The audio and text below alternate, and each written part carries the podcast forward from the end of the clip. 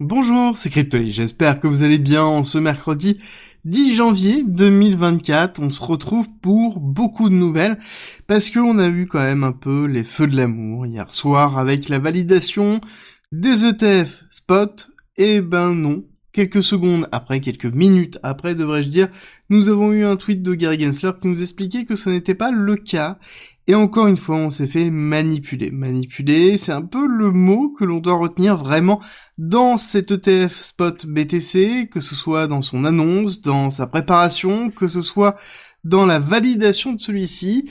En tout cas, ce qui est sûr et certain, c'est que actuellement, il n'est pas encore validé. En tout cas, officiellement, bien que maintenant on se doute très fortement que ce soit le cas pour plusieurs raisons. Alors on va revenir sur ça, on va revenir sur la manipulation de ce qui s'est passé, vous allez voir que c'est super intéressant, parce qu'on a quand même beaucoup d'informations qui sont arrivées. Alors première chose, c'est qu'il faut savoir qu'on a eu un tweet qui est arrivé émanant de la SEC, reprenant les codes de la SEC, nous disant que les ETF étaient validés. Quelques secondes, enfin plutôt quelques minutes après, nous avons Gary Gensler qui nous dit que le compte Twitter de la SEC a été compromis. Alors j'aime bien notion de compromis, il est vraiment important de le préciser, parce que ce n'est pas hacké, c'est compromis. Alors du coup, il y a toute une réflexion qui se fait sur cette notion de non-autorisation et de ce qui s'est réellement passé. Est-ce que le tweet était déjà programmé et la personne s'est trompée dans le paramétrage? Est-ce que vraiment il y a eu un hack derrière?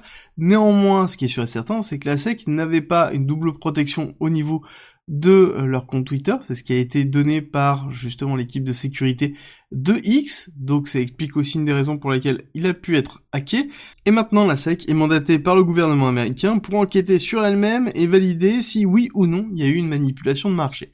On va pas se leurrer, c'est sûr et certain qu'il y a eu une manipulation de marché.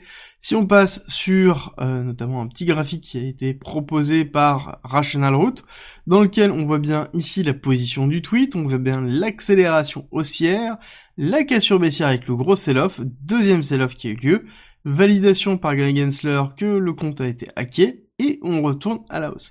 La grande question, c'est qu'est-ce qui s'est passé sur la partie haute? Pourquoi on a eu ce sell-off? Et là, c'est la grosse question. Est-ce qu'on a eu vraiment une manipulation de marché pour aller chercher la partie haute, pour ensuite entraîner un sell-off, pour ensuite racheter sur la partie basse? C'est la grande question que tout le monde se pose, parce que, dans tous les cas, ça nous rappelle l'annonce de validation des ETS spot qui avait eu lieu en octobre, dans lequel on a eu une énorme accélération, qui avait retracé mais qui avait donné en fait l'impulsion nécessaire pour faire la rupture des 32 000 et qui nous a donné ben, BTC maintenant dans les alentours de 45-46 000. Et là, on se retrouve dans à peu près la même schématique. On va dire que la boucle est bouclée. La question qu'il faut se poser, c'est est-ce que oui, là, on se retrouve sur ce qui se passera lorsqu'il y aura la validation de l'ETF. Parce que la validation de Gary Gensler sur le fait que c'était une fake news est arrivé à cette zone-là et non pas dans le sell-off. Est-ce qu'on va avoir un sell-off? C'est la grosse question. Est-ce qu'on va avoir le sell the news qui est attendu par maintenant quelques spécialistes ou est-ce qu'on va avoir uniquement des bougies vertes d'acceptation et d'accélération? On sera fixé très rapidement étant donné qu'il reste que quelques heures avant la validation définitive des ETF, ou en tout cas le refus d'un ETF et le report d'autres ETF, ou la validation de tous les ETF ça va aller très vite et on va le voir vraiment très très rapidement.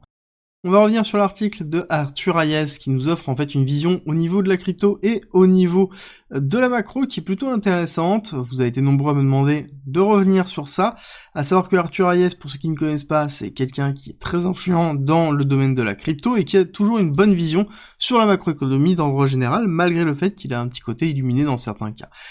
Euh, par rapport à ce qu'il explique. Il explique que on devrait avoir en mars à peu près une chute de 30% avant de repartir de plus belle. Il explique ça de deux biais. Premièrement, c'est que nous avons les taux d'intérêt qui sont survalorisés, en tout cas la baisse potentielle des taux d'intérêt qui sont survalorisés par le marché et que la Fed ne diminuera pas aussi rapidement les taux euh, de la Fed et donc forcément on se retrouvera sur une correction du marché par rapport à l'anticipation qui a été effectuée. Deuxième chose, et qui est un petit peu plus complexe, qui est la notion de RRP. RRP étant le programme qui a servi à sauver toutes les banques présentes sur la partie régionale américaine. On se rappelle qu'en mars 2023 et premier trimestre et deuxième trimestre 2023, on a eu une grosse problématique sur les bancaires américaines et notamment les bancaires régionales. Et ce qui a sauvé les fesses du domaine bancaire américain, c'est justement ce programme-là dans lequel on a fait des prêts déguisés aux différentes banques pour pouvoir les maintenir. La question, c'est une fois que ce fonds est terminé, normalement, on est censé arrêter, les banques sont censées rembourser le prêt qui a été effectué. Est-ce qu'elles vont être capables? Est-ce qu'on va avoir un souci par rapport à ça? Ou est-ce que ce fonds va être renouvelé Dans tous les cas, on aura ici une réponse du marché et cette réponse-là sera dans un premier temps négatif avant de repartir à la hausse parce que, on le sait très bien, la Fed ne laissera pas faire et on aura une injection monétaire et cette injection monétaire fait comme d'habitude envoler les actions et le BTC c'est un petit peu ce qui prévoit de ce côté-là. Ça va être à surveiller, en plus c'est en train de s'aligner vraiment avec le halving du BTC. Dans la partie macroéconomie, on voit bien justement que plusieurs analystes sont en train de tirer la sonnette d'alarme sur le fait que la Fed ne réduira pas les taux d'intérêt cette année. Alors bon, là on va quand même beaucoup plus loin, mais c'est intéressant de voir qu'on commence à avoir des personnes qui sont justement alarmistes par rapport à ça, comme quoi ça ne se passera pas cette année. Donc pour moi, c'est ni l'un ni l'autre, on sera vraiment dans l'entre-deux, on commencera courant juin pour diminuer doucement. Si on accélère, c'est qu'on a vraiment une problématique très forte au niveau de l'économie américaine. Économie américaine dans laquelle on a eu quand même toujours ce petit rebond qui est relativement fort. J'attends vraiment un retracement ici dans les 4600. Quand j'aurai un travail de ce support ici dans les 4600, je me poserai la question de est-ce qu'on a une accumulation ou est-ce qu'on a une redistribution? Parce que j'ai une autre zone de support qui est vraiment très importante, qui est 4300, 4150, qui sont globalement, ces deux zones sont mes deux zones d'achat pour le S&P 500. Sur le Nasdaq, c'est un peu différent. J'ai une zone de repli qui est très forte pour moi qui est les 16 000. Si on touche les 16 000, j'achèterai systématiquement. L'autre zone de support sera beaucoup plus bas pour moi dans les 14 300 à 13 000. Notamment demain, je vous parlerai de cette bulle autour de l'intelligence artificielle qui est très importante et qui commence à prendre de plus en plus de place et qui devrait pousser justement le Nasdaq à la hausse. C'est pour ça que j'ai des retracements qui sont peut-être bien moindres et c'est pour ça que je vise vraiment avant tout les 16 000 dollars. Et justement, pour moi, l'idée, c'est de surveiller Ici, le taux réel. Le taux réel étant taux rémunérateur de la Fed moins l'inflation qui nous donne le taux réel. Là, actuellement, on est à 1,25, donc c'est-à-dire qu'on dégage 1,25% de profit malgré l'inflation sur le fait de placer son argent sur des bons au trésor américain. Ça sous-entend qu'on a du rendement qui est gratuit, qui est offert et qui est 100% euh, safe. On rappelle que c'est les bons au trésor américain qui est considéré comme l'actif le moins risqué au monde. Et donc, ça veut dire que les actionnaires et les hedge funds et les fonds d'investissement n'ont pas besoin d'aller chercher du risque pour chercher du rendement, étant, étant donné qu'ils l'ont gratuitement.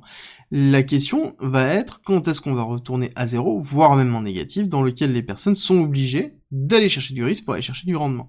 Et là-dessus, il y a deux possibilités. Soit on a le taux au trésor américain qui diminue, soit on a une augmentation de l'inflation. L'augmentation de l'inflation, c'est quand même peu de chance, malgré tout ce qui est en train de se passer. Donc ça va être plus une diminution des taux de la Fed. Et si on commence uniquement à diminuer en juin, ça veut dire qu'on retournera à zéro certainement durant la période fin 2024, donc Q4 2024, qui correspondrait potentiellement un retour des liquidités à travers les outils financiers vers du risque, donc c'est-à-dire vers les actions et vers le BTC et notamment son ETF Bitcoin qui sera validé d'ici là, dans lequel on n'aura plus de fake news. Du coup, où on se trouve au niveau de BTC ben, On est revenu là où on était, 46 190. Ce qui est intéressant de voir, c'est qu'on regagne de la volatilité en effet. Alors on s'attendait pas à autant de volatilité, ou en tout cas pour des mauvaises raisons. Et quand on regarde l'accélération haussière, on voit bien qu'on est allé chercher une partie de liquidité au-dessus de 48 000, 48 500 si j'ai pas de bêtises, oui c'est ça, 48 490, avant de se retourner et d'aller liquider toutes les personnes en bas. Bon, on va pas se leurrer, cette accélération baissière a fait très très mal, et quand on regarde la dominance, on voit qu'on n'a pas cassé à la hausse. Hein. La dominance a été relativement partielle. On a eu une partie qui a été cannibalisée par Total 3, donc c'est-à-dire la totalité des cryptos en dehors de BTC et Ethereum. Mais ce qui est vraiment important de voir, c'est que malgré l'accélération haussière, on n'a pas eu de funding rate qui s'est positionné. D'accord? On n'a pas eu de réaction ou de surréaction du marché par rapport à ce qui s'est passé, ça sous-entend aussi qu'il y a un grand risque que le pricing soit effectué et qu'on soit bien dans un sell the news. Dans tous les cas, on aura la réponse aujourd'hui. Pour moi, ici, on a bien une preuve de manipulation, encore une fois, dans lequel on a liquidé le marché, on a liquidé tous les shorts qui étaient positionnés, une grosse partie des longues qui étaient positionnées, mais il faut pas se leurrer non plus, on a repositionné, encore une fois, des longues et beaucoup beaucoup de longs qui sont présents sur tous les niveaux. On voit bien que les CVD sont aussi repartis à la hausse, donc c'est là qu'on a un marché qui est de retour euh, sur une forme d'agressivité. Et quand on regarde bien sur Kingfisher, ici on a le prix qui est statué, et on voit bien que la majorité des leviers se trouvent en fait en longue jusqu'à 35 000. Sur les shorts à côté, il y a quasiment rien. Ça veut dire qu'il n'y a pas de positionnement ici agressif en short. La question qu'il va falloir se poser, c'est est-ce qu'on va avoir ici un long squeeze avec une série de liquidations dans un setup de sales news ou est-ce qu'on va se retrouver sur une accélération haussière qui ne va pas être du coup alimentée par ici un short squeeze parce qu'on a très peu de shorts. En tout cas, il y a très peu de personnes qui sont agressifs en termes de short. Donc ça veut dire qu'on devra avoir une injection de liquidité sur le marché par les institutionnels qui devrait commencer jeudi, vendredi. Hein, c'est différentes nouvelles que l'on a si jamais c'est validé bien aujourd'hui euh, les ETF seront à disposition dès jeudi et dès vendredi, donc ça veut dire qu'on devrait avoir une réaction haussière agressive au niveau du cours. Ce sera tout pour cette quotidienne, j'espère que ça vous a plu. Si c'est le cas, n'oubliez pas de me laisser un like et un commentaire, ça soutient le travail que j'effectue. Et nous, on se retrouve tout à l'heure pour parler du Solana. Et je vous invite en commentaire à sélectionner les prochaines cryptos qui seront analysées, dans lequel vous avez la liste ici en orange, Coty, CQT, CRV, Flow, DRC, Dusk, Quantum, TRB, ZIL, STX, RSR, CAS, WU, HNT, PIT, euh, Alifium, ça je l'ai déjà fait, Boo, Sei, ou Sui. Donc n'hésitez pas à me dire ce que vous en pensez. Si jamais vous en voulez d'autres, n'hésitez pas aussi à les proposer. C'est pas dit que je les traite, mais ce sera certainement les prochaines qui seront effectuées. Et je vous dis à tout à l'heure pour Solana.